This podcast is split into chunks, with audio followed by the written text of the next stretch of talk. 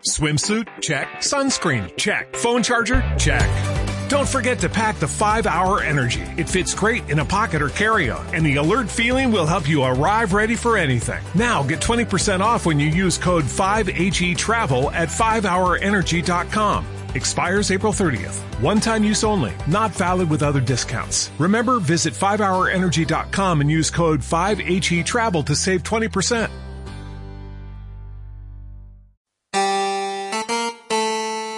El Tesoro de la Lengua Castellana o Española de Sebastián de Covarrubias, el primer diccionario monolingüe de toda Europa, ve la luz en 1611 en la imprenta de Luis Sánchez en Madrid.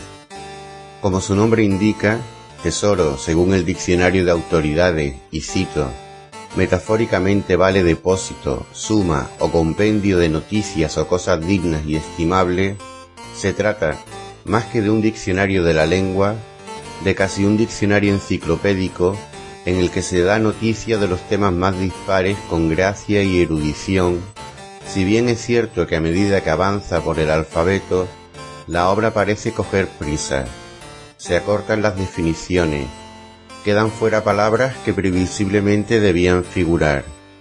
Empieza a dolerse el autor de los años y de la poca salud. Como señala Georgina Dopico, este texto forma parte de una lista de importantes trabajos léxicos y filológicos de esa España renacentista que buscaba ser un imperio. La gramática de Nebrija, la Biblia políglota complutense dirigida por el confesor de Isabel la Católica Francisco de Cisneros, el diálogo de la lengua de Juan de Valdés, el de los nombres de Cristo de Fray Luis de León, la filosofía antigua poética de López Pinciano y el texto de Bernardo Aldrete del origen y principio de la lengua castellana. Sobre su autor, Sebastián de Covarrubias, sabemos poco, que su familia era oriunda de Covarrubias, que sus antepasados marcharon de allí al reino de Toledo en tiempo de los reyes católicos, que nació en 1539, que fue amante de la música, director del coro de la Catedral de Cuenca, licenciado por Salamanca, maestre escuela, capellán del rey, consultor del Santo Oficio de la Inquisición, poeta, autor de un libro de emblemas morales que publicó en 1610, de un tratado de las cifras y de una traducción de Horacio, ambos perdidos. Su padre, con quien no parece haberse llevado bien, fue Sebastián de Orozco, poeta, dramaturgo, historiador, recopilador de una magnífica colección de refranes y humanista a quien se llegó a atribuir la autoría del Lazarillo.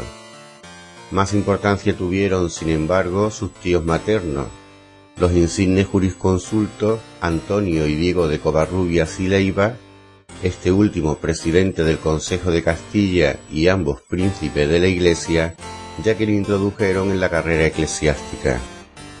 Sebastián de Covarrubias murió en Cuenca el 8 de octubre de 1613.